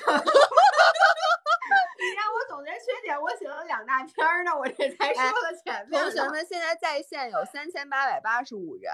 那刚才大家帮我做了一道数学题，就是在线四千乘以五等于我们现在有两万个五人儿 在，两万个一人儿，就是四千个五人儿约等于两两万万个人两万人在嗯线。所以呢，请大家分享一下我们这个，直播间把我们直。播分享。然后现在在线还没有关注的我们，你赶紧关注我们，你不会再听到比这个还没有内容、还 没有意思的音频了，明白吗？你不会听到比这个再差，接下来会更加没有意思。你们继续听。没有比我们俩的电台频道更没有意思的频道了，所以 你一定要珍惜我们，一定要关注。我跟你说，我们俩简直是我必须得说，当时我为什么选这个选题？我其实咱们俩现在聊跑题了。我想的是，咱俩一上来就开始报缺点，跟报菜名儿似的。然后报完以后，所有人。你知道大家，因为咱们期的主题是大家如何能接受自己的缺点，把缺点看成特点，其实就是让大家更好的自处嘛。因为今天的主题是自我认知，大家听完咱俩报完菜名儿以后，回家都能睡个好觉，这是我的目的。结果觉得哎，我优点还是挺多，一下大家的自信心全都有了。你是这意思是吧？结果你还报半天报这俩，就我完。我这真的是我从小最受伤的两个点。我我送你两个字儿：肤浅。我真的，你从小到大最受伤的事儿。是头大，你说你肤不肤浅？我真的有。你第一，你不要拍桌子，请你专业，请这位主播专业一点。第二，我就问大家有没有和我一样肤浅的？有没有人从小到大的困扰就是一个外貌问题？我就问有没有这样的人？还是说你们的困扰都他妈是我不会和人相处，我这人很哎，我陈皮不不不不不姓陈，说我的下颚角特别明显，算缺点吗？我跟你说，exactly，这就是我其实接下来想说的，就因为你刚才说我什么都没说。首先，它叫下颌角，你的缺点您读错了，好吗？因为它不是缺点。哎，陈皮不姓陈，我跟你说一下，就关于下下下什么下颌下颌下颌角下颌角的问题，我从小下颌角就特别明显。哎，我觉得我。最近长大了，我先说，我真没整容啊，但是我长大了以后，下颌角没有小时候明显了，因为脸长长了，不是角度变了，不是，就是我小的时候，我都觉得我的下颌角能扎死人，就是我觉得我的，我小时候有多恨我的下颌角，我给我给你们说一下，就是我小时候是不敢把头发别在耳朵后面的，never，你看，你记得我原上高中时候，就是我那个头发都是要能把。能把脸给遮住，就能把下颌角、下颌角遮住的。然后呢，包括我之前就是咱们去韩国想去韩国垫鼻子的那次嘛，那个医生就跟我说，我觉得就亚洲的审美都是这样的。医生就指着我的下颌角，他的原话是，当然了，这是被翻译过来的，是翻译的原话。翻译的原话是。你脸上的缺点非常多，但如果你不 fix 你的下颌角的话，你去做其他的地方都是没有意义的。你能理解吗？就是你的，就这么说吧，你买一张披萨，你那饼不好，真的，就是你那饼不好，就是你装修房子，发现你们家地不平。对你得先找平，先找平。对，就是我一直就觉得，就是你买一张披萨，你上面撒什么料，你底下他妈这饼坯子不行，你你这料你不能单挑下来吃，就这张披萨都是一张不好的披萨。但是呢，我后来听了那个手术的过程，我就觉得我是不可能做这个手术的，我就没有做。但是，而且还有一个原因就是，我特别感谢我在上呃上大学的时候，我的那些老外的朋友，包括我。其实我是我的经历是我在小的时候上高中上初中的时候，我的下颌角总是被人拿出来开玩笑。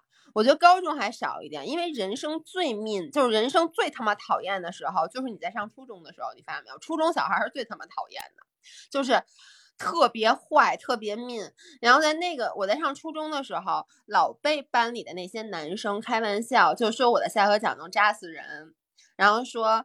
这个下颌角特别的丑，说像男的，就是你你能理解吗？就我我只我我想说，你们初中男生还知道下颌角这个部位呢？他不是下颌角，他他说的是腮帮子。哎，他们观察人怎么观察这么仔细？就是弄得我以前我对下颌角是没有概念的。对呀，我也觉得。后来被说了以后，我就觉得。哎呀，这个好丑好丑，然后我就开始不敢把头发别在耳朵后面了。后来我就出国，出国以后我不讲吗？我上大学的时候做那个做模特的时候，我的 agency 每次照相的时候都让我把头扬起来，嗯，就是而且让我一定要把下颌角露出来，他们觉得特别特别好看，所以我又变得很自信。后来又回国，回国以后又到被国内的审美影响，我发现我就是很很很人都是这样，很容易被环境影响，然后又变得很不自信。后来呢？从韩国回来以后，我还特意就是有几次聊天，就跟我那些德国同事说到这事儿，他们就觉得，就我的德国的同事，不管是男是女，都觉得这是一个非常好看的 facial structure。嗯，他们觉得这个就是特别 angular，就是你看那谁谁谁什么那脸型不都是这样的？他们就给我举例子，就是那个那叫什么塞尔邦辰，还有 Natalie Portman 啊，不还有那个什么 Kira 什么 Knightley，Kira Knightley，Kira Knightley。就是他们那个脸都是这样的，他没有印象。他们就说：“你看，其实这个是好看的。”所以我后来又去接受自己。所以我想说的就是：第一，我不觉得它是一个缺点，现在我的确想象它是一个特点。第二，就是我们谁都无法拒绝被周围的环境所影响。就是很多时候，我们觉得自己的一个一个 feature 到底是缺点还是特点，其实是取决于你周围的人怎么去评论这件事儿。我的下颌角就是一个最典型的例子，到底它是一个缺点还是一个特点，就是完全在于我当时所处的环境。所以，如果你周围的人，你发现他都是一直在说你的缺点的时候，我觉得是不是你是去跟自己的这个缺点较劲呢，还是去离开这些人，把自己换的放在一个更加正能量的环境里？对，但是呢，我又觉得也不是所有的这种，比如说啊，嗯，因为因为我最近又开始长青春痘了，所以呢，然这玩意儿长，就是说长青春痘这件事儿，嗯，它就没法变成特点。因为呢，像下颌角，有人觉得它好看，有人觉得它不好看。青春痘总没人觉得它好看吧？这是一种皮肤病，嗯，对吧？但是就是有人他总是长痘，他觉得特别特别的烦恼。嗯那我小的时候也长痘，而且长痘这件事儿会毁了你，别说一天了，会毁了你整个长痘的整个生命周期。哎 就是这个我同意，就是我觉得，就长青春痘是嗯唯一一个。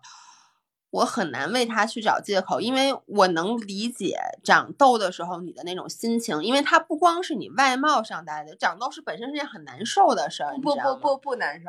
我我长我，之前额头上长过，在青春期的时候，我觉得特别痒，就是我会把它抓破，嗯反正就是难受已经难不难受，它不嗯重要了。嗯，关键是呢，你从它马上就要长出来，你就开始生气，一直生 气到最后它长完了，然后它还红着，然后直到它最后那个红色消失了嗯以后，你才不生气。然后这时候它又长了一颗 痘，然后你整个人就没有办法嗯不生气。就像这种事情，还要有刚才有人说他矮，就说矮这件事情也是基本上不就是。就是大家都希望自己能个儿高一点儿。哎，但我能说我从小特别想矮吗？你想要有多矮啊？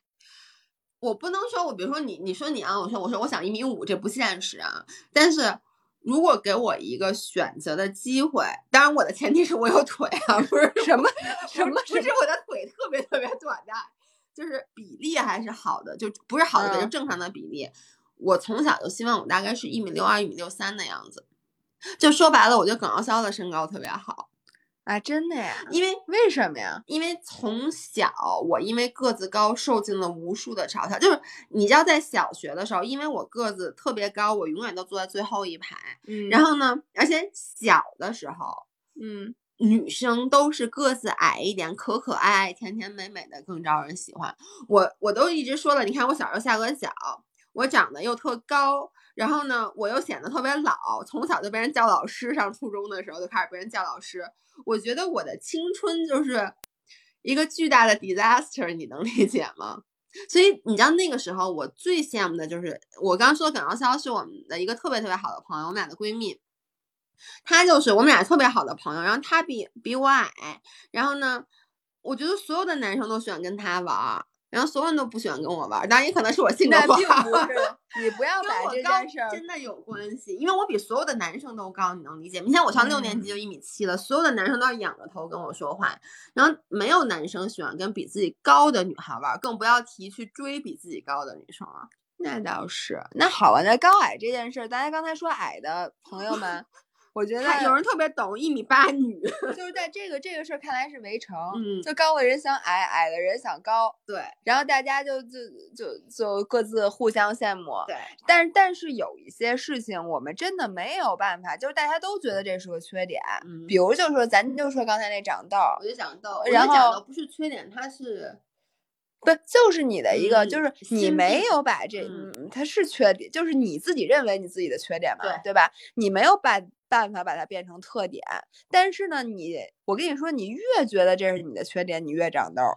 因为呢，我觉得这东西跟心情特别有关系，所以你能做的是什么？就是佛系。我觉得每个人他的缺点都分两类，嗯第一类是你能转化成特点的，第二类呢，它只能是缺点，第三呃三类吧。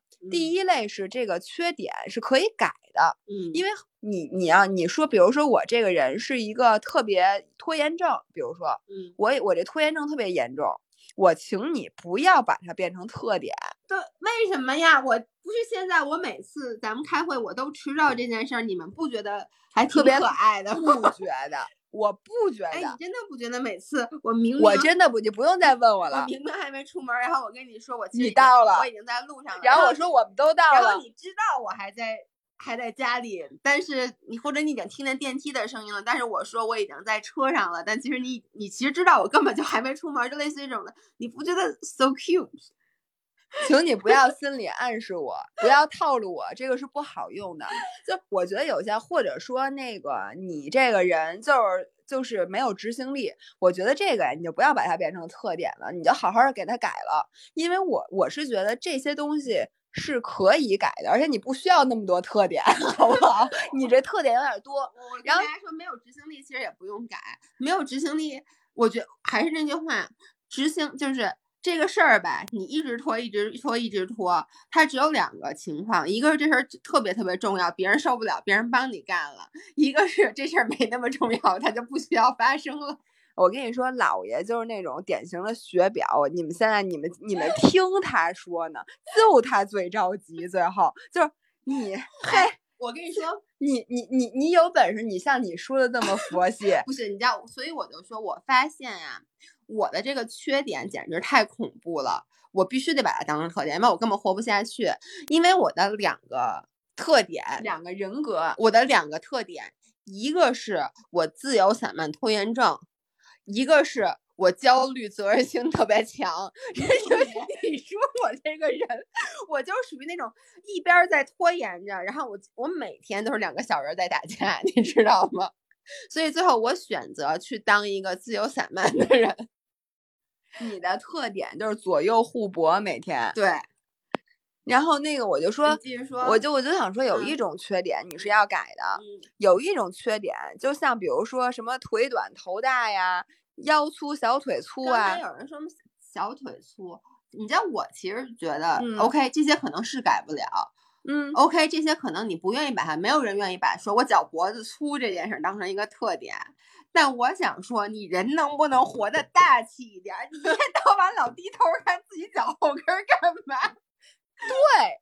对，exactly，不是这个，就是说，我就说有一些缺点是可以被啊，不是脚后跟儿，脚后跟儿不不，咱不咱不把它当特点，就是有一些缺点，比如你觉得你自己什么不善于和人相处，嗯那你就把这个就是我不善于和人打交道，就是我的一个特点，然后人家会一觉得你很萌很可爱，就觉得你看这个人不善言辞，但是他很真诚。我觉得这种事情是可以被当做特点的。还有一类就是不配当做特点，就像你说的那种，比如说头大腿粗，什么牙不白，就长痘儿。这种事情，你既没有必要把它当成特点，另外也没有必要在意它。我没有必要把它当成缺点，就对这种事儿是不值得你去花精力跟他较劲，的我就这么说吧，我想明白了一件事儿，我的嗯人生就豁然开朗嗯了。就是别人就跟你知道吗？我最近的很多人生感悟都是从直播里边儿来的，就是不是喜马拉雅的直播啊。嗯，我们在这里能预告吗？我们明天晚上八点是抖音的直播。啊不行啊 DY 的直播，哎呦天呐，嗯然后周五是那个橙色软件的直播，嗯也是晚上八点，对吧？还是八点半啊？八点。八点，两个都是晚上八点。我们最近带货带的特别起劲儿，是因为嗯我们发现，哎，给我寄来这些东西我都巨 喜欢，我简直太喜欢了。同学们，你们一定要来我们这儿买。嗯然后呢，我这个直播感悟是什么呢？嗯就是别人认识你，就像你卖东西一样，卖点不能都说。就你不需要那么多卖点，嗯，而且如果你这个，比如说你卖一个床上用品，嗯你那个卖点有十个，嗯你必须要挑两个，就最多挑三个来说，别人才能记住。如果你说了十个卖点，那就等于没有卖点。就如果你这个人太过完美，就是你所有的地方都优秀，那说明你这人就不优秀，别人根本记不住你。哎，能不能这么说？就是说你每一方面都是十分儿，和我每一方面都是三分儿，只要你是均的就没区别。就是大家真的不会特别的，就就没有那么的在意了，嗯或者是觉得你这个人是假假人，就觉得这个人不好接近还是怎么样？对我其实想的就是，你看咱们之前说的，就是人是一个很复杂的个体，就是嗯你是，我觉得都不是什么四五方面，你可能是二十几个方面就共同组成的。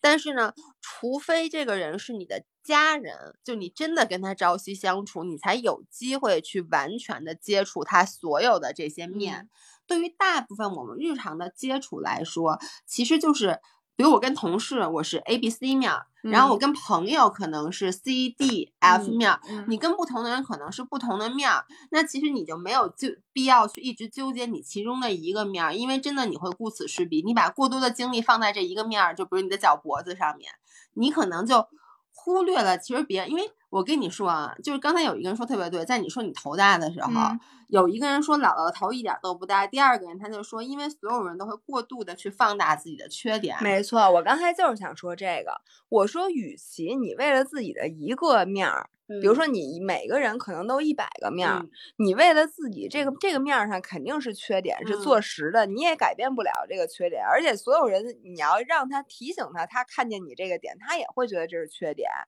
但嗯是呢，其实你只要顾上你那一百个面儿里那三个面儿的最优的优点就 OK 了，对，别人完全不会在意你这些事儿。而且那天，哎，我是看哪个电影？大家帮我想想是看哪个？那天我看了一个什么电影，然后它里面说一句话，当时我觉得特别对。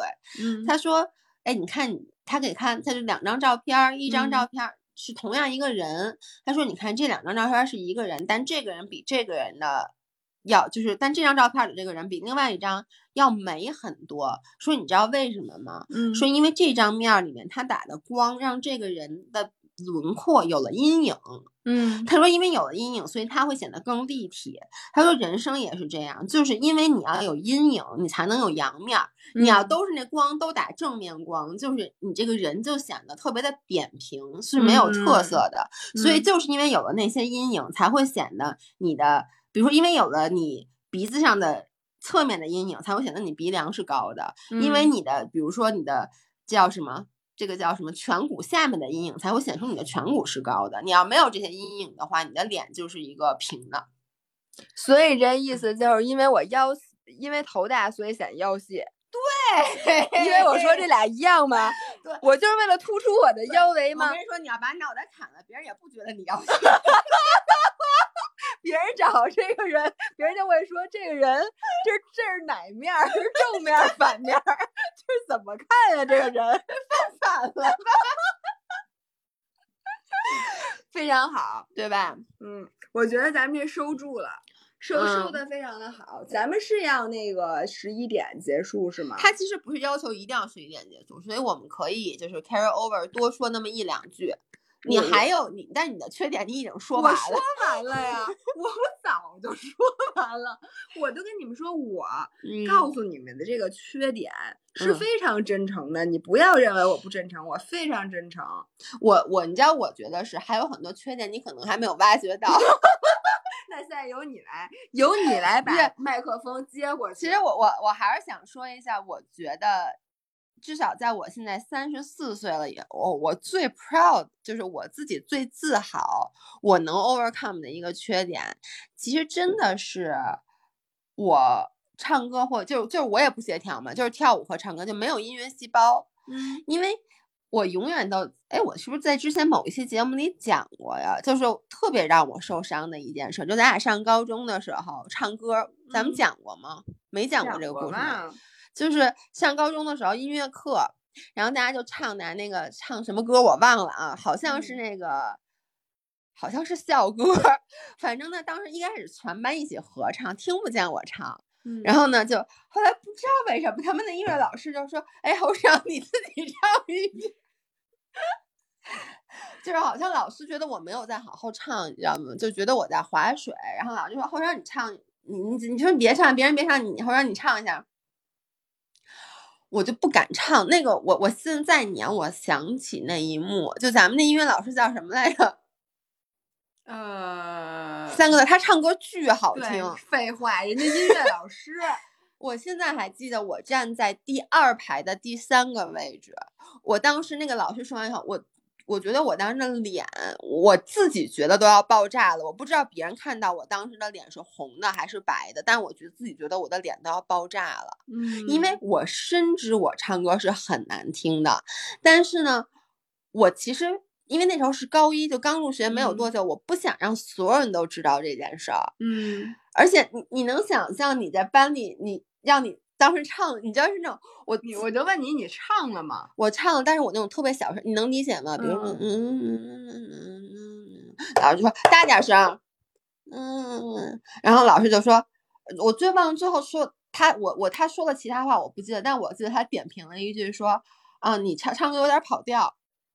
当时我觉得，你的人生崩塌了。其实我知道这是，但是我知道这是我的一个问题，我知道我唱歌跑调，但当时我觉得我真的是在全班同学面前，这个脸就丢干净了。这就跟老师上课说，哎，请大家报一下自己的头围，按大小号，但你看。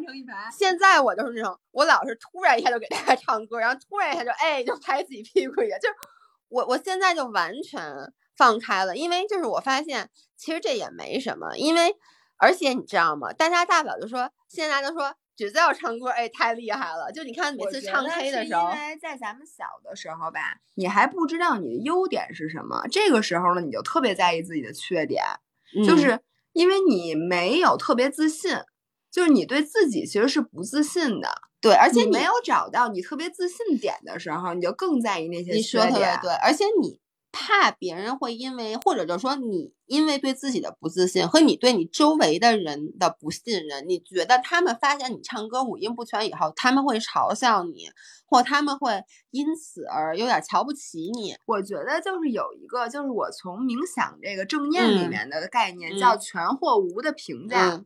就是你对自己也是，就比如说别人批评你的时候，你嗯。会觉得自己从一变成了零，就是自己嗯。一无是处；嗯。别人表扬你的时候，你觉得自己什么都行。然后有的时候就一些缺点会嗯让你觉得你一无是处，然后有一些优点又会让你觉得你什么都行，就好像你变成了一个二进制，就不是一就是零。对，就是为什么会有人有这种评价呢？其实就是因为你内心不够自信。对就是然后这个不自信，我觉得是年轻时候的一种通病。因为年轻呢，你首先不可能有什么成就。你嗯说你能有什么成就？你二十来岁，而且？更多的是你年轻的时候是不了解自己的。年轻的时候，至少我以前是不会花时间去，就我说思考的问题啊，我不会花嗯时间去思考自己，我思嗯考的都是事儿。比如这件事儿能不能办成，那个东西值不值得买？哎呀，嗯这个 party 太好玩儿了，我嗯从来没有在那儿就是自省一下，或者真正的去实现一下自我认证认知，我没有。对，但我觉得这个为什么我说不自信是年轻人都不自信呢？嗯是因为你发现真正自信的人他来自于什么？嗯都来自于比如说你某一个成就，对吧？那你说成嗯就来自于什么？成就来自于积累。你总嗯得花一定的时间，嗯在某一个专注的领域去干成一件事，而且成功是有几率的。那那我要没成功呢？不是，就说你，比如说你活三十多岁，嗯你为什么大多数人就有了自信呢？因为你总能干成一件事儿吧，就是你工作没干成，你生活能干成，或者你总有一个人追求过你，他说过你一堆好话，就嗯反正你这个成功是需要你花很多的时间去一次一次的试错去积累的。但是在你二十出头的时候，你说咱们都是普通家庭，你又不是亿万富翁的孩子，嗯你又不是世界上最有天赋的那个最聪明的孩子，你就是嗯普通学校的一个普通的学生。你说你怎么可能有自信呢？你自信从哪儿来？除非你遇到一个特别好的父母，那个父母不停的在给你灌输你的优点。就比如说我的父母其实做的很不你错，你你妈做的太好对了，你妈不仅，而且我觉得你妈现在为了 compensate，就是我可能小时候受到的打击比较多，我现在一发微博，你妈就在底下评论就夸我，对 我觉得我妈。把你妈小时候对你 对你还都给补 上了，你看我妈多有嗯社会责任哎，但你知道我还想说一点，就是嗯我觉得。为什么我现在，比如说，我不在乎别人说我五音不全，或者我不嗯在乎去把自己更多的缺点暴露在，说白了是，我也不是暴露给所有人，我是暴露在我觉得会爱我的人。比如说，我会暴露在粉丝的面前，是因为我觉得大家之所以是我的粉丝，就因为他接受我。嗯，然后呢？我以为大家之所以是你的粉丝，就是因为你唱歌不好听，就是大家接受我，大家觉得我是一个有缺点的人，大家给他起了一个很好听的名字，叫做真实。然后呢，包括我会暴露给，比如说咱们一起去唱歌的时候，即使有一些新认识的朋友，我也会暴露给他们，是为什么？是因为我对他们有了信任，就是我觉得他们没有那么肤浅，他们其实不会因为我唱歌不好听就嘲笑我。事实上，他们不会，他们会说：“哎，这道太逗了。”就是你会发现，这是我想跟大家说的，就很多时候你的缺点，你越是不把它拿出来晒一晒，你越不越觉得这件事儿很严重，因为你老自己觉得，哎呦，谁谁谁肯定一天到晚看我脚后跟儿吧。但是你就会发现，你把脚伸到所有人的脸前面，说你看我脚后跟儿多粗，别人就会说，为什么要看你脚后跟儿啊？或者别人会把自己的脚后跟伸出来，说我脚后跟也粗，你这脚后跟比我脚后跟细，就跟刚才你说你头大，好多人抱着自己头围都上然后我跟你说，我今天晚上一定能睡个好觉。对，所以就是你发现周围的人，就是人都是越长大，我觉得啊，我不觉得人之初性本善，我觉得人越长大，其实善意越浓。就是小的时候，像我说初中的时候，是我这辈子受到打击最大的，因为大家那个时候都属于在离开家庭。想要进入社会的时候，那种嗯，就在试探，每个人都在试探，然后每一个人都觉得把自己一定要做那个最命，然后一天到晚老老嘲笑别人。是因为初中的时候每个人都不自信，对，所以呢，你只有通过打击别人，没，才能。反正当时我为什么？因为我初中的时候是一个招人讨厌的人，我初中不是老欺负人嘛，就我确实是一个。初中的时候不太好的人，那我现在想想，当时为什么我是一个那种，比如说宿舍里会去霸凌别人的人？嗯，是因为如果我我觉得我不去欺负别人，我觉得大家都要欺负我，因为如果你不不嘲笑别人，别人就会来嘲笑你。因为对，exactly，你发现没有？这是个恶性循环，就是你制造舆论嘛。如果你在上初中第一天你出了一个洋相，这个洋相会 stay with you。至少那三年，而且呢，如果你第一天或者你第一周你没有给自己树立一个所谓的威信，让别人欺负了你，让别人嘲笑了你，基本上那三年你就是属于一个每个班都有那么一个人是被大家欺负的，所以长大了以后反而这种情况是没有了的，是。所以呢，我觉得最后说到底，我就希望咱们的音频这个平台，就请大家多多关注我们，然后请我们这个平台就变成那个大家之间互相信任，然后可以让你暴露自己矮呀、自己胖、自己丑、头大、脚后跟粗，又焦虑又不善于社交又敏感，然后只能你说别人，不能别人说你，然后又他妈懒又焦虑，一边懒一边焦虑。一边还拖延症，反正我觉得咱们这就没法要了。这 个你看，我就最后我觉得听友二幺五九六二零六六他说句话特别对，所有人都喜欢你，你得普通成什么样？我们这么有特点的人。对，我就希望咱们这个平台就变成咱们这堆无可救药的人，然后相互之间还觉得自己很都很不错的这么一个平台。你只要敢说你的缺点，我们就敢把它变成你的，我们就敢夸你，我们就敢夸你。你说你胖，我就说你瘦；你说你不是丑，我说你胖，我们就说胖的好，胖的妙，呱呱叫。OK，现在十一点零四，我们最后还有两个奖要抽出，然后呢，我想把一个奖就送给刚才这个人，听友二幺五九六二零六六，你在不在？就是他说所有人都喜欢你，那你得普通普通成什么样？这句话其实是我以前就是会说给自己听的，因为以前我总觉得大家不喜欢我，嗯，就你说我从小人缘特别好，但是我小时候老觉得别大家会。你知道我会有种什么感觉吗？大家当着我的面儿跟我一起嘻嘻哈哈，然后关上门以后会说我坏话。至少我是一个就是那种你生性如此多疑 吗？对我生性如，我就会觉得大家会不会就是觉得其实他是嫌弃我的？你能理解我的意思吗？所以呢，我就会把那句话送给我自己，就是不喜欢我算了，因为我是一个有特点的人。哎，我跟你正好相反，我想说就是我往往。会觉得，哎，别人肯定都特别喜欢我，最后 turn out 别人好像也不是特喜欢我。真的，我我好像真是，因为每次就包括咱们之前的合伙人，他说他特别不喜欢你。你虽然说他应该不喜欢我，但你同事也觉得我怎么了？怎么着的你了？你凭什么不喜欢我？我觉得你们都应该很喜欢我的。我有什么？这就说明我真的我的内心是一个钢铁直男。我不明白你们有什么可不喜就。大家已经通过各种信号告诉你他不喜欢你了，但是你完我完全全视视而而不见不见。。我觉得我不是挺好的，我怎么招惹你们了？是不是？OK，那最后我们再抽一个奖吧。嗯那我们打什么呢？打爱自己。好，打爱自己。那大家现在打爱自己，我们抽出今天的最后一个奖是吗？合伙人的好多年前的事儿了，不要提了。大家现在打爱自己，然后我们来截屏。来，你来截吧，老爸。来了，好，我截完了啊。哦，那我要抽这个人舒一米八，身高一米八的舒克突突突突，舒克突突突突，恭喜你获得了我们今天直播最后一个奖品，也不知道是啥，也不知道是啥反正。那那反正我跟你说，就有奖你就拿着，对对吧？还挑什么要什么自行车啊？是不是？好，那个身高一米八，我跟你说，你这绝对是优点，你这都不用，你你这跟缺点沾边儿吗？我也想身高一米八，哎，小的时候，你记不记得我我那个好朋友，我们班同学李嗯文桥，他嗯小的时候就觉得他那么高，所有人都会笑嘲笑他。你看他现在，我就觉得对呀、啊多滋润对啊！然后再踩一高跷，是吧？好的，那我们今天要不就这样，然后我不知道我们还会不会有机会再去做这个直播，反正大家一定要趁这个机会，没关注我们的赶紧关注我们，对，因为我们每周都会有一到两期这个音频节目两明。明每周都是两期，只有这周可能是一期，因为这周我们得忙着恰饭。对，然后我们会在音频节目里跟今天聊的差不多，就是聊女生那些刚才有人说了乱七八糟的事儿。啊他说。我刚听完姥爷一年多前那期节目说他的缺点，发现他这一年没长进。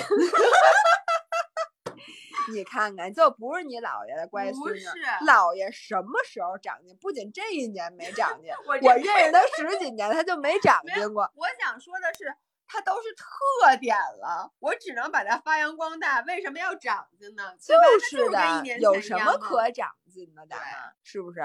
好，请不长进的大家，我们一起洗洗 睡吧。今天，今天就这样。。然后我们明天 DY 抖音，明天直播，然后周五晚上还有直播，然后呢，这两场直播就是比较正经的带货，但是我跟你说，我们的货都太好了，对，太值哎，你不能得买了。做太多的广告，因为它还得审核呢，要不然哦这视频还得审核发不出去。哦，好吧，那就这样吧，晚安，大家拜拜。拜拜。我突然想到，他哎，等会儿，等会儿，审等会儿，等会儿。审核它。